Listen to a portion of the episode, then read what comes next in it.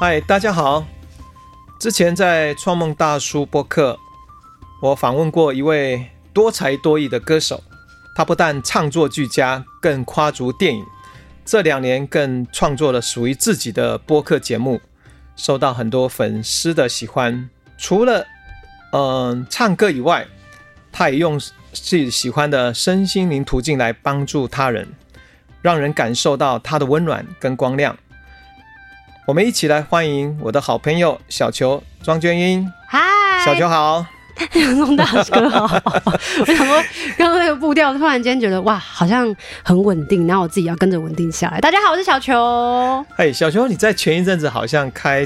立了自己的身心灵工作室哦。对对对，然后好像用那个占星学、人类图，还有巴哈花精，是、嗯、是吗？对，这几个途径来提供个案跟策略。嗯。那今天我们就想要来跟你聊聊，说关于占星学这个领域啊，嗯，这个方面想多聊一下，想提供给很多人一些他们可能有兴趣在占星学这个领域的哦，做一些参考。好啊。那所以第一个我想要请呃请小球来跟我们聊一聊，是从你的视角啊，你如何来看待占星学这门学问？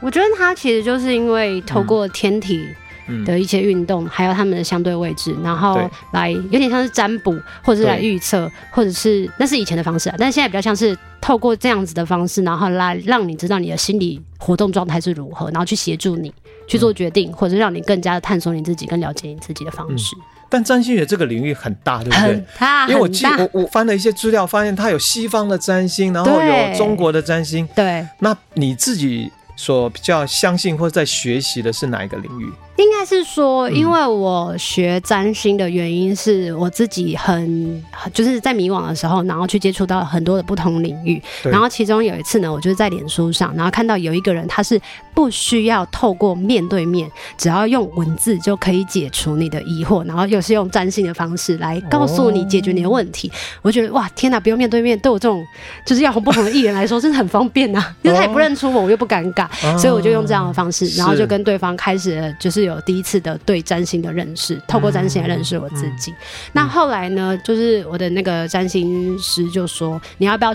自己去学习？如果你自己去学习的时候，你就会更清楚知道我到底在跟你分享些什么，就不会一个问题大家用不同的方式，然后问到我都要发疯。哦”我 就是说，所以他鼓励你自己学。对，哦、所以他就介绍他的老师给我。嗯、然后我们那个老师呢，他叫 Monica，然后他其实是比较像是现代占星，所以就是用，因为他是本身是一个。心理师就是主要就是之前是在学校里面，然后帮助辅导学生的那种老师，然后后来就自己出来。所以当我们开始去学的时候，也是希望可以了解自己的内心状态。嗯，对。那因为这样子，所以我觉得不管是什么样子的占星术啊，到后来其实源头都还是他回到自己。嗯，对。那你觉得占星学你这样学习下来，对你最大的帮助是什么呢？嗯我觉得可以帮帮自己抽丝剥茧，就是不管是情绪啊，嗯、或者不管是心理活动啊，嗯、然后还有相对的跟别人的互动方式这样子。然后因为在学占星的时候，你还是会去额外跟老师学习一些其他的东西。然后手边像我自己就是会随身携带一个叫做占星骰子。哎，怎么再说一次？占星骰子，就真的是骰子哦，骰子真的是可以丢稀巴烂那种，对对对对对，它就三颗骰子。然后那时候我没有上课，就是透过一些基础对占星的一些了解，然后你可能要问一些事件的时候，它可以透过骰子给你一些指引跟方向，但是它不会告诉你答案。他会告诉你哪一个是好的，哪一个是不好的。他只有跟你讲说，嗯、哦，如果往那个方向，可能会有什么样子的状态，或者是会有什么样子的感觉，这样，嗯、那你就可以透过这个方式，然后去做决定跟判断。所以我觉得对我来说，就是学占星这件事情，我得到最大的帮助就是，除了让我更了解我自己之外，我也不太会像以前一样，就是抓着一个问题就要一直问，或者是很害怕、很没有安全感。然后甚至我可以去慢慢的从另外一个比较。呃，知识型的方式去探索自己不同的层面跟面向，这样子。嗯，嗯，因为我们大家比如抬头都看到天天上的星星嘛，那其实很多人是不会想到星星跟它之间会有什么关系。嗯，那如果从占星学的角度来，怎么来解释说星星跟人们的连接跟关系是什么？我觉得就跟嗯，嗯，大家会认为。嗯，大大自然跟人之间好像没有什么太大的关联，嗯、可是因为近期大家比如说知道了环境对人的影响啊，嗯、不管是海洋啊，不管是森林啊，整个气候变迁或者什么的，然后甚至天上的星星，它其实是跟我们都是息息相关的。那我记得在十二月的时候，我们跟我们也有录一集节目，那之后其实也有跟大家就是提到，光是人去把自己的。呃，跟连接到地底的时候，你会发现，大家好像看似毫无相关，嗯、但是其实我们每一个人却是息息相关的，我们是有关联性的，就是这个世界、这个宇宙是一份子的。对、嗯，那天体运行的方式其实也是可以协助我们，让我们去测量，比方说，嗯、呃，气候的变迁，随着因为星星的一些动态，它其实会造成的某一些，比如说。洪水泛滥，嗯，或者是一些气候的不一样，那这些其实都会影响到我们这种渺小人类的生活，其实很有感的。就像其实占星也是可以预测的，比如说像是什么样的、嗯、呃推运，它可能会预测说哪一些的情况之下可能会有一些口角、一些战争，嗯，这些战争看起来好像离我们很远，可是。说实在的。就算我们在台湾，可是别人在打仗的时候，我们也的确是会受到经济的影响，嗯、会受到农业上的影响。嗯、所以对我来讲，这些东西其实是很有关联的。那因为其实，在历史上来看呢、啊，嗯、就是占星学它其实是跟天文学啊，或者是什么炼金术啊、气象学跟医学其实是很有关系的。那在大家如果了解占星多一点点，或者是去翻一些呃资料的时候，会知道其实以前很多的东西都是绑在一起讲的。对、啊，不可能就是。嗯呃，人只有了解一件事情，就可以觉得哇，这世界我就是一手掌握，没有这件事情。嗯，就是其实人很渺小，其实我们可以知道的事情是这个宇宙很浩瀚。嗯，对。在在好像中国文化历史里面，我记得我以前读历史读不到三国嘛，那诸葛亮他就会观天象啊，对对对对对对对，来决定包括军事行动或什么哈。对，那我是说这种东西已经变成是一个好像是显学。那如果你假如说最近我记得好像连韩国韩剧在讲的，不韩剧的他们的历史，因为本来那个是不是从中国移过去，就是说这个天象学已经变成是一个呃国家或是整个他们在各种什么。日常生活必须都要去参考的一种一种途径。对吧？嗯，嗯，我觉得这件事情其实是很有趣的，只是一般大众要先了解占星，或者是先了解星座这件事情，嗯、一定是先从太阳星座下手。嗯、那它已经变成了是一种大众流行的，就是有点像我们在聊天的一些对话的过程，啊、所以大家不愿意再去更加深入了解占星是什么，是。那他就把大家就会以为它是一个很肤浅的东西，啊、然后就会觉得它是一个、嗯、好像是一个数据、一个统计，它其实它其实。它其实更加的，我觉得更加需要去钻研，然后更深入的。嗯、对啊，对啊，你刚刚提到那星星的运行或者是轨迹，嗯，都影响到我们在地球的生活哈。对。那我觉得现在，比如说你在 YouTube，很多人都爱用占星来谈整个未来的趋势嘛。对。那作为一般人来讲，包括你，包括我们，怎么来看待这些他们所讨论出的一些？趋势是只能做个参考，还是说其实里面也有一些是他们的角度或者是方面是比较受质疑的？你怎么看呢？嗯，我觉得占星他如果学到了一定的一些嗯能力或者是一些知识的时候，嗯、他要推敲一件事件的时候，他其实是有迹可循的，但是不能百分之百的准确。嗯，就比方说举个例子，可能在。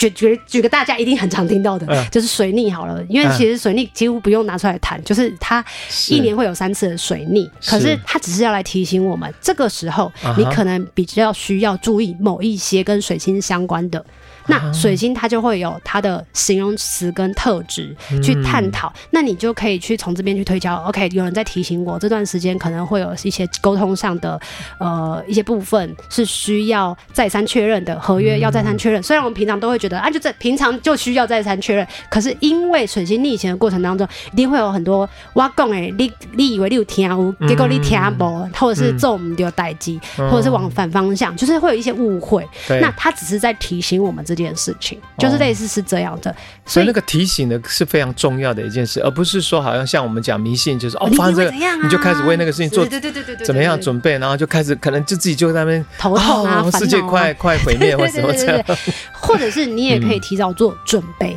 对，心理准备或者是物质上的准备，都是一个很好的提示。嗯、是对。那你们现在在日常生活中，其实你开始大量的有在运用占星学来这个知识来帮助自己吗？嗯，有哎、欸嗯，就是像现在我的行运，可能因为行运有五种，对，那它比较像推运，那可能我的二。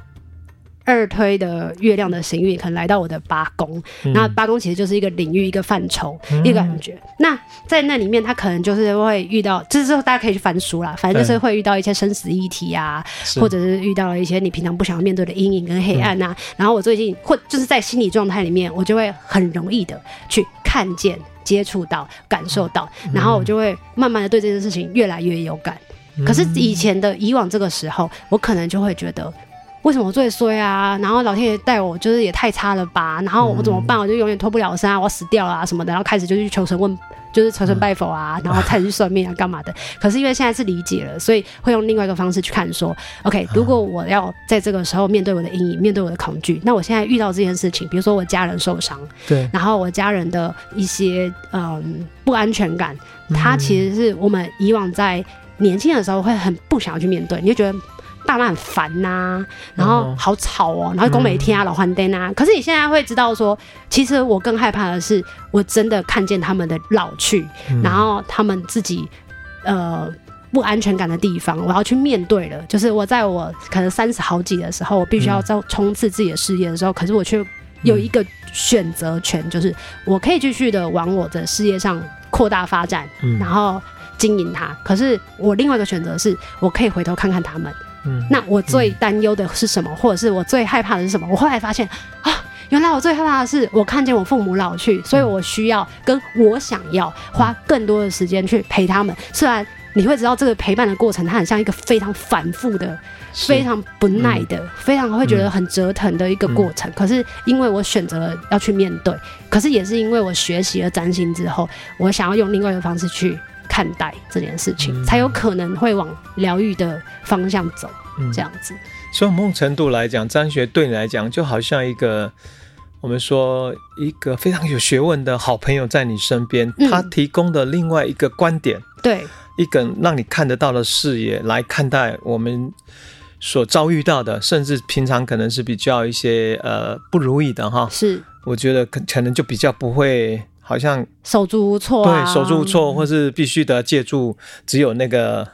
求神拜佛，对对对，对，然后要不然就是呃怨天尤人这样子。对对对我觉得对我来讲，它算是一个比较稳定的把自己扎根在某一个地方。那因为我本身的头脑又很容易胡思乱想，嗯，所以如果有一个我永远都解不开的一个东西的时候，我就会很想要知道，那它。还有什么是我没有发觉到的？在占星学上，在占星上面、星盘上面，我还没有更透彻的去理解，然后如何应用在我自己的生活。对我来讲，我那么的喜欢占星，但又不太敢聊占星的原因，就是在我觉得我离他还是好远哦。嗯，他还有很深奥，还会说很还有很多的等着你去发掘。对呀，对哦，每一个领域都是这样哈。对。穷之不绝，你还可以不断的深入再深入。对对对。那再深入，我就想要问一个对我来讲稍微深入话题，就是在占星学里面有所谓的行星回归哈，对，出生时位置的这个概念。对，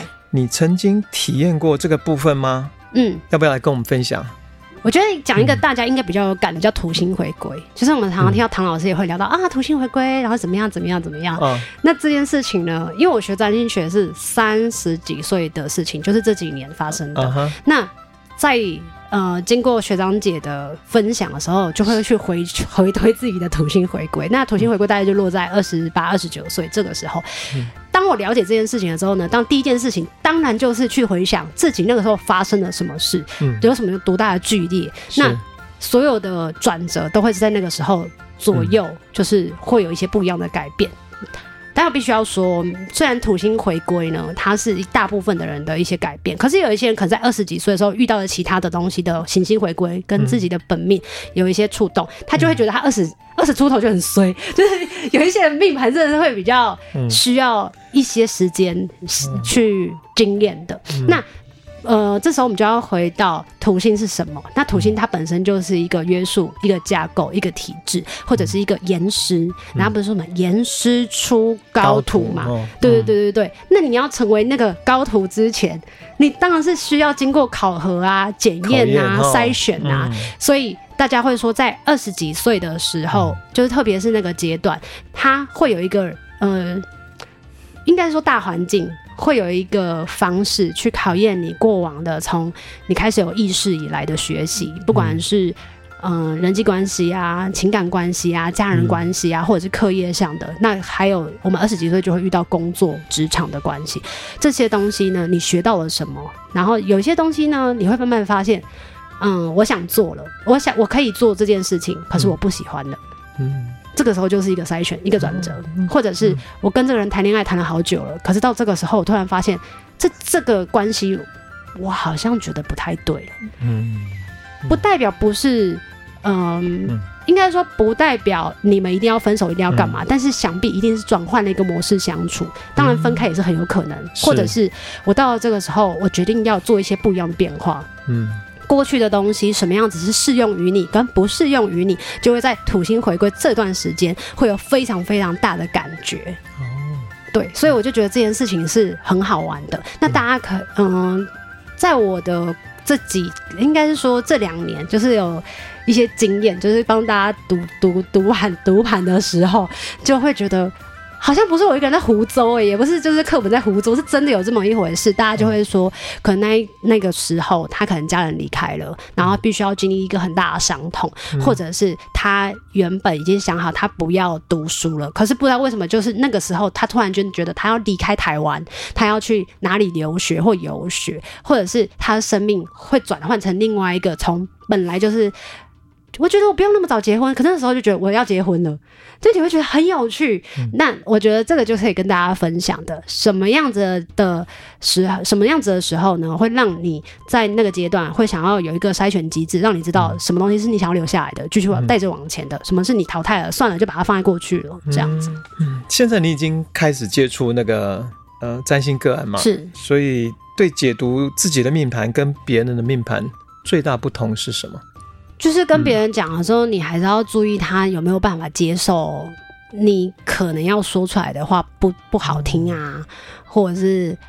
他现在没办法理解的，那这个你就要去在当下去感觉那个人他愿不愿意打开耳朵，愿不愿意打开他的心房。有时候有人愿意打开耳朵，他的心房是关的，你跟他讲再多也没有用。你听你讲这个部分好像有一点像心理学的。角度了，真的哦，嗯，心理学很多，比如你去找智商师啊，对，他要看你的状况啊，真的，而你如果状况没有那么好，他跟你讲的很深入，那只是对你马上关起来，对对对，所以我们如果你去接受智商，事实上没有错啊，嗯，所以你意思说，其实哪怕你了解这个人的命盘，可是你会看当事人他的状况。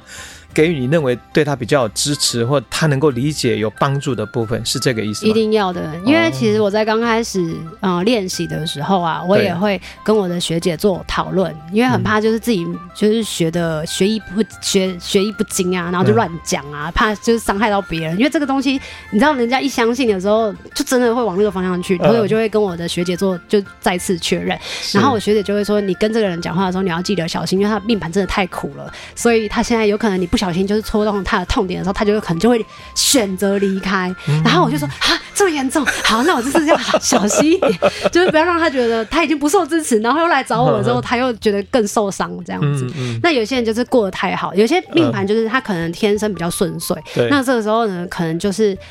就会被提醒，或者是提醒他，跟他讲说，他一切只要努力，他就一定会达到他要的目标。可是他重点不是达到目标，而是他达到目标之后，他如何去面对他失去的那一些。比方有些人就是一直努力往上爬，觉得我有钱有势，大家就会一定会听我的，然后我就可以呼风唤雨啊，你闭嘴啊，你安静啊，这种话去做啊，钱给你啊这种的。可是要跟他讲说，你最在乎的是什么？如果你最在乎的还是一些关系，那你要知道你在面对他们的时候。然后，当你一直往上爬的同时，你也要记得培养你的同理心，嗯，就是那个位置也是要是，对对对对对。然后就觉得哇，这个其实，在解读个案的时候，就会觉得这件事情是有点像跳探狗，就是很好玩。对，不是你一昧的往前，一味的往前冲，然后就冲到他的心房，然后让孩子发现说他已经伤痕累累，嗯、也没有这件事，就有点像，有点像剥洋葱吧，嗯，就是一层的一层的。对，在他愿意接受的时候，然后就慢慢的让他多更。能理解他自己一点，现在有蛮多的问题都会是来问我的感情啊，嗯啊，我要怎么样才可以交到另外一半啊？为什么我跟谁谁分不了手啊之类的，然后就一直在抱怨什么的。嗯、可是在，在在透过星盘上可以去跟他分享，就是在星盘上他会有一些特质，对对，那这些特质呢，可以协助他哦。原来有一些关系是他自己吸引来的，因为如果没有这种痛啊，没有这种爱恨情仇啊，他自己就会觉得。没有挑战性，I don't want，就是你懂吗？有些人就是需要透过这样的方式来学习，嗯嗯嗯、或者是有一些人他本身是比较温和的特质，比较不愿意去呃吵架的，他就会觉得吵架就是撕破脸啊什么的。嗯、可是他就很容易的会去吸引到一些比较反向的人。那、嗯、为什么呢？他就会觉得他可能就会抱怨说什么我另外一半就是白目啊，或者是我另外一半很爱吵架啊，然后然后。每次都要为他提心吊胆啊！可是，在星盘上面，可能就可以看他说，其实这些特质你都有，你只是透过一个人帮你演绎出来，你就会觉得那是他哦，不是我，我在安抚他，然后你们 hold 住他之类的。嗯，所以当他知道了自己的这些特质的时候，他就可以自己去活出这个特质的一体两面。那我觉得这就是一个很好的。认识自己的方式，嗯、这样子。哎、欸，那所谓在解命盘，比如说当你自己解你的命盘，嗯、对不对？你是看到这样的一些线索或是解读，但是如果从你的学姐或是从你的老师，是他们会看到的是不一样的。会啊，嗯，他们可能就因为了解的那个形容更多了，或者是更丰富、更多元、更深入，哦、他们就会说，其实还有不同的解释。是，对。所以会根据是包括一个是不同的角度，还有一个不同自己深入的程度，还有历练，还有历练哈，历练下那些可能他可以解读的，比如线索，也许会更更细腻一些。我觉得会是哎、欸，嗯、所以我就说啦，嗯、很想要跟大家分享占星，但我又是一个小菜鸟，嗯、我只能分享就是我所知，但是我相信我后面还有很多我不知道的地方。对，可是可是你算等于是也提供一个途径，因为毕竟你呃。可能很多人，比如他们一个认识你喜欢小球，嗯嗯、那还有一个，我觉得在过的过程中，你好像也不要忘记提醒自己说，能够站在同理，嗯、然后能够那种同理，就是其实有包括关心哈，嗯、关注就个案者他能不能接受，或是他能够理解的程度。嗯，那其实我从这部分来解读心烦，其实也是在帮助对方。更了解他们自己的过程，嗯，而且其实星盘，因为它有推运的这个方式嘛，嗯、对，对，所以其实有一些人，他可能现在就是卡在一个点，可是可以看得出来，嗯、就是在可在几个月之后，他会有一个机会。哦，那这就可以去决定要不要提醒他，然后他愿不愿意去跨出去，有这个冒险跟挑战，嗯、那就可以让他来去做决定，嗯。那像如果我们聊到这里，就是说，像有些人他如果哎发现他对占星，或他因为做了占星课，他发现对占星哎还蛮有趣的，嗯、他怎么开始学习这个所谓占星学这门学问？你有什么样的建议？我觉得最快的方式跟最便宜的方式就是去翻书。但是有些人可能不爱看书啊。哦哦，不爱看书哦，那就是去上课。上课找找比较就是有有经验的老师哈，或者对，然后去上课。对，因为通常呢，嗯，嗯，就像我们以前补习的时候一样嘛，有些名师呢就是真的很会教，但是如果跟你不对盘，老师讲的就是口沫横飞，你就是一句话也听不下去，你那个数学题也解不出来啊。嗯，所以。一定会必须要花一点点的学费去找到真的适合你、跟你同痛的老师，你才有办法的把你喜欢的事情学习下去，然后继续深耕。但我觉得，如果你喜欢阅读的话，或者是你只是想说，我又不想要在第一个阶段就花这么多的钱去学习一门学问，那我觉得翻书是一个最便宜的方式。你可以去翻《当代占星研究》，就是苏汤米，他有三本书，那这是我们每一个学占星的就是必备的三本书，所以它有里面也有像。位啊什么的，所以你去翻一些书籍，然后就对照一下你自己的星盘，我觉得多多少少都可以让你理解自己一点。哦，对，然后如果你觉得有兴趣了，想要找占星师去做解读，也是一个很好的方式。嗯，那从你个人来讲，学占星这样几年下来啊，嗯，觉得在生活当当中哈，看待人事物是不是跟以前有很大的不同？我觉得很大的不同哎，会觉得不会把自己绑住，嗯，你会觉得以前。认为就是时运不佳啊，然后时机都没成熟啊，啊会不会我死的时候运气也还没来，会就是怨天尤人。但是现在会知道说，我还有很多可以继续努力跟。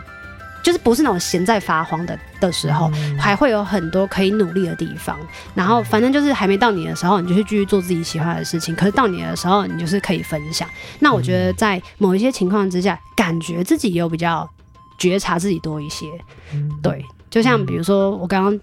稍早提到的一些行运的方式，我必须要如何去换个方式去面对我自己的恐惧，我自己的阴影。那以往当然就是先把阴影放在储藏室啊，不要看啊，不要看最好了，就是去吃吃喝喝就好了。每一个人习惯都会这样哦。对对对对对对对对。可是因为不一样的工具可以协助你，就算直视是一件非常折腾的事。非常不舒服的过程，但至少多了一点勇气，那是一件很棒的。而且前面有这么多的前辈学习的人，现在已经有这么多不一样的工具，可以去协助你用不同的方式。可能 maybe 有一天我学到占星，学到就是我觉得哇，我真的是已经就什么觊觎什么词穷啊，什么忘记了，反正就是就是觉得自己好像就再也没有办法再。突破不了了，那我可以用另外的方式切入。嗯、反正不管是什么样的工具，嗯、最重要就是先了解你自己，跟探探索你自己，让你自己更好。嗯，对，嗯，这是有关跟自己的部分。那在看待他人或看待这个世界，是不是也有有所不同呢？我觉得会耶，嗯，就是你会知道这个人来到你面前是要让你学习到你自己身上的某一部分你一直放掉的特质，然后就丢给人家。就像刚刚说的，把阴影放在储藏室很方便，那把自己不擅长的东西丢给别人，那也很方便，因为你不用负责。以前都会觉得、嗯、这个我不会丢给他，可是现在会觉得、嗯、OK，我必须要拿回来做的，我就必须要为自己负起责任。其实刚刚稍早也有提到土星回归，它也有点像是这样。你以前。觉得这个东西可以由别人来做，可是到了土星回归，你发现有些责任是必须要自己扛的，你也得扛，你要练习扛，不是每一个人天生下来就会扛责任。应该有一些人特质会比较强，但是每一个人势必都是要为生命当中的自己负一些责任。聊到这里，其实我们聊了蛮多了哈，所以我们接下来的这个部分是让小秋要不要来跟我们一下来解析分享一下 怎么推算这个命盘这样子？嗯，大家可以去嗯，先去找出自己啊，对。出生时间点非常重要，嗯，因为四分钟就是走一度，所以你要非常的精准，知道自己的年月日跟出生的时间几分几秒。几分几秒不可能吧？因为像以前小时候，很多人只有大概知道哦，你是在上午，天亮，天 亮对，你看，或是在什么半夜，根本没有一个很精确的时间。所以 占星是一件很酷的事情，你可以找到更资深的占星师，帮你去用一些你重大的事件去推敲你到底是什么时候出生，他会协助你，还协助你去找到你真正的出生点。对，很难很难，因为通常有些大事件，比如说父母离婚，或者是你自己有什么一些很。大的挫折，或者是那一年得到了什么奖，嗯、然后那年有一个很大的机会什么的，你都是必须要把这些 list 下来，嗯、然后列下来去给你的占星师，让他来帮你回推哪一个时间点是最贴近的。嗯，这个好酷哦，这个很酷。像我知道我早上生，我还不知道十一点到十二点，我还不知道正确 正确的时间。要要要，当知道了之后，你就是可以开始去分门别类，比如说元素啊，或者是风火水土。或者是你的开创、固定跟变动这种不同的特质，其实是可以协助你。嗯、那再来就是大家很常听到的、嗯、啊，我的太阳是在母羊座，对哦，那我的金星是在双鱼座，就一个一个的，有点像。读书一样，就去找资料，啊、然后去拼拼凑凑，拼拼凑凑，对不对？对，当你拼拼凑凑了之后呢，嗯、你大概有一个感觉之后呢，你想要更深入的时候，嗯、你就是可以再去研究更多更深深的。然后我觉得最有趣的是，嗯、学占星有两件事情是我们老师说一定要对这件事情可能是有兴趣。第一个就是天上的星星，嗯。嗯他说：“你翻了那么多的书籍，可是如果你一点都不在乎真的天上的星星的话，嗯、你等于就是在课本上学习星星，不是一件很奇怪的事情。大自然就是在你面前，你又不抬头看，然后你只是看你课本上，就是他会觉得这是没有被连贯的。然后第二件事情就是，当你开始学的时候，你会发现以前我们有读那个希腊罗马神话故事，他也会协助你，就是更了解占星这样子。嗯嗯。哎、欸，我另外很好奇的是。是自己也会写词曲创作嘛？对。那学了占星之后，对你在这方面的创作，或者是其他领域的创造，你觉得有没有很多启发？嗯，我学每个工具的时候呢，都会偷拿东偷一点，跟西偷一点东西，因为每一个人老师的上课方式跟他们用的字句，有一些东西你就会。进到耳朵里面，然后你就会想要把它记录下来。就像我在。去年十一月的时，呃，十一月的时候有发行了一个作品，然后他就离离开我，然后里面呢有两个字叫做忍冬，然后忍冬就是在我在巴哈花精里面学到的其中一支花精，我就把它放在里头。嗯、然后我记得之前在学人类图的时候呢，有学到有一个通道叫做二八三八困顿挣扎的通道，我就把它放在我二零一六还是一七的心之所向那张专辑的其中一首叫希望的歌里面。诶，我人比喻成狼还是狼比喻成人？是哪一个？反正就是就是会把你学习的里面的素材，然后用在你的套用在自己的创作。那占星这个部分，你哪天会不会写出，比如说土星回归啦？我其实有写一首歌，但是一直都没有发出来。然后它其实叫做《金星与火星》。哎，真的吗？真的。然后我之前虽然有请朋友填那个曲，可是那个曲就是我觉得好难唱啊，我就我就想说算了。那表示还没找到对的人创创作那个曲，对对对，OK，很有趣，很有趣。好，那我们聊到这里。休息一下，我们待会要进行身心灵小学堂。好。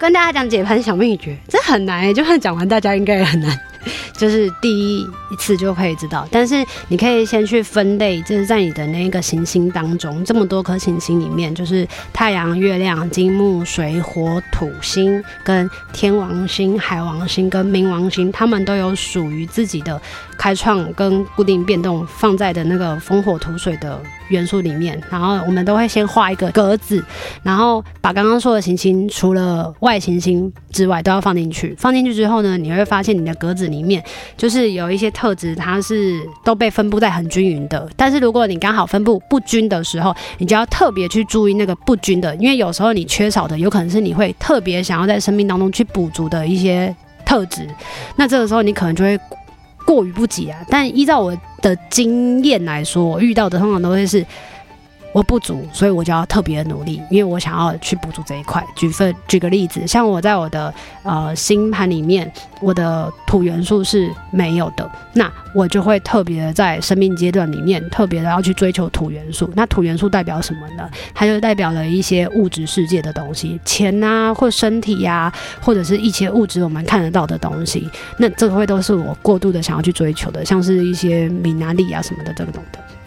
那在这个部分呢，当我们已经画出那个表格之后呢，你就可以去找到这些特质之外，其实还可以做一个最大的协助，就是我会去问对方说，在这个星盘当中，他有没有哪一些特质是他自己平常有感受到的。那再来讲完，他就会分享，对方就会分享一些东西，但通常不会分享什么。这时候最简单的就是你要先有点像我们交朋友一样，你不可以一次就。直冲他心房，你要先从他的太阳星座跟他的上升星座跟他分享，让他觉得自己的这一些面具、人格面具跟自己展现出来的样貌是被理解的，然后是可以愿意，因为他愿意袒露的，所以你跟他讲的时候，这些特质他都会跟你点头倒算，就是说没错，我就是这样，我就是这样。然后在这些星盘里面呢，你一定会看到有一些叫做。呃，相位，那个相位呢，其实就是每一个行星跟行星之间的对话，透过他理解的太阳星座跟这些其他行星的碰触，去了解。当他的太阳星座自我展现、追求的一些英雄之路过程里面，他还会有哪一些行星去影响他，让他这些特质不会只有我们一般的认定，就是小球是一个双鱼座，他就是应该是一个很浪漫的人。可是我可能不是，我可能只还有更复杂的层面，就是比如说我的太阳星座跟我的水星是这临近的。其实大部分都是差不多，都是临近的。他们是合相的状态的时候，我的太阳跟我的水星就会有相融的特质。就像我讲话也很双鱼的特质，就是哎，这个人讲话好像很有感觉，但他讲什么我听不懂。就是你会觉得他需要花一些时间让别人理解，这你就可以跟你的呃个案，或者是你就可以去理解说，嗯，原来我讲话真的是会有这种感觉。那因为我的。嗯、这些行星的特质里面呢，其中还有一个是我自己觉得很有趣的，叫做月亮星座。那月亮星座呢，如果是现在听众朋友呢，我建议你们就自己去翻书，因为这种东西就是月亮，你可以去想看，我们自己平常跟自己相处的时候，或者是跟很熟的朋友才会愿意展露出来的那一面，你不会想要透过一个。陌生人就告诉你，你是一个内在状态是一个什么样子的人，通常你就会觉得一巴掌呼他，或是你觉得自己被侵犯。所以透过月亮星座这个特质呢，你可以去更清楚的理解什么样子是。你不做，你会俩起来，就是你会受不了，你会没有安全感。你每天必须要做，你没有做到就会死掉。那像我自己本身就会很在意自己的月亮星座，刚好我的月亮星座就是在双子。这时候大家就可以去翻书，双子的特质是什么，然后把它带到你每一天都一定要做的事情。那 慢慢的透过这些不一样的行星跟特质的时候，你就会可以更加的把自己所有的拼图就是拼起来。我觉得最大的是你每一天翻阅一些些书籍，然后或者是去 Google。让你多更了解自己一点，然后最后把你所有收集到的知识全部都撮合在一起，放一个小本本里面，就你就会更深入的去理解自己是一个什么样的人。那最重要的占星小技巧呢，就是大家一定要知道自己的出生时间的准确时间，因为如果你在一个没有准确时间之情况之下去了解你的星盘，就等于可以看啦，但是真的要看到非常的仔细，或者是心里的一些。嗯，状态，我觉得有一些东西它还是需要准确的时间会比较好，这样子跟大家分享，你有学到了吗？哦，谢谢小球刚刚为我们哈独家做了他的这个所谓解盘小秘诀，那连我这个门外汉听了都有一点嗯。有一些懂，又 有一些不懂，是不是？是，但是呢，感觉上好像占星学就是一个新的领域。比如说，我的月亮是双鱼啊，你看我们有个双鱼，对，那我就觉得，哎、欸，跟小小球为什么聊天的时候就觉得某些部分就会非常非常契合，对不对？对对对对对对。对所以大家其实，当你真的开始了解占星的时候，你也可以去看别人的星盘。像刚刚杨春大哥就有讲到，就是因为他是月双鱼，然后我是日双鱼，嗯、我们就可以理解彼此，嗯、可以包容彼此，跟明白一下。对，是。好，那我们刚刚，呃，小球来节目中专访，大家应该都背背景后面都有听到这个音乐哈。那这首音乐是我的创作曲，它叫做《欢舞》，是收录在我的个人第二张专辑《六十十六》之中。这首当时创作的话，其实是主要想要抒发我在找到我自己的途径那一份喜悦，那就好像一个吹笛手，他从远远的这样。啊，一边吹笛走过来，然后路上都沿路都有他的好朋友一起啊，可能有人放鞭炮啊，可能有人开心跟着大家一起啊唱歌跳舞，那一份欢欣的心情，那其实就好像我们今天我跟小球在聊这一集节目占星学，嗯，我们也希望这一集节目能够有更多人哈，透过占星学或许能够找到属于他们自己的道路。跟途径，想要更进一步了解更多关于小球的最新动态，可以在本集节目资讯栏中查阅相关资料。假如你是蜂巢音乐身体工坊 YouTube 频道收听，欢迎你在频道评论区留言给我。还没有订阅频道的朋友，记得订阅并开启小铃铛，获得第一手频道更新资讯。播客平台的新朋友们，喜欢节目的话，欢迎订阅收听。持续关注蜂巢音乐心灵课程粉专，我们下周见喽，拜拜，拜拜。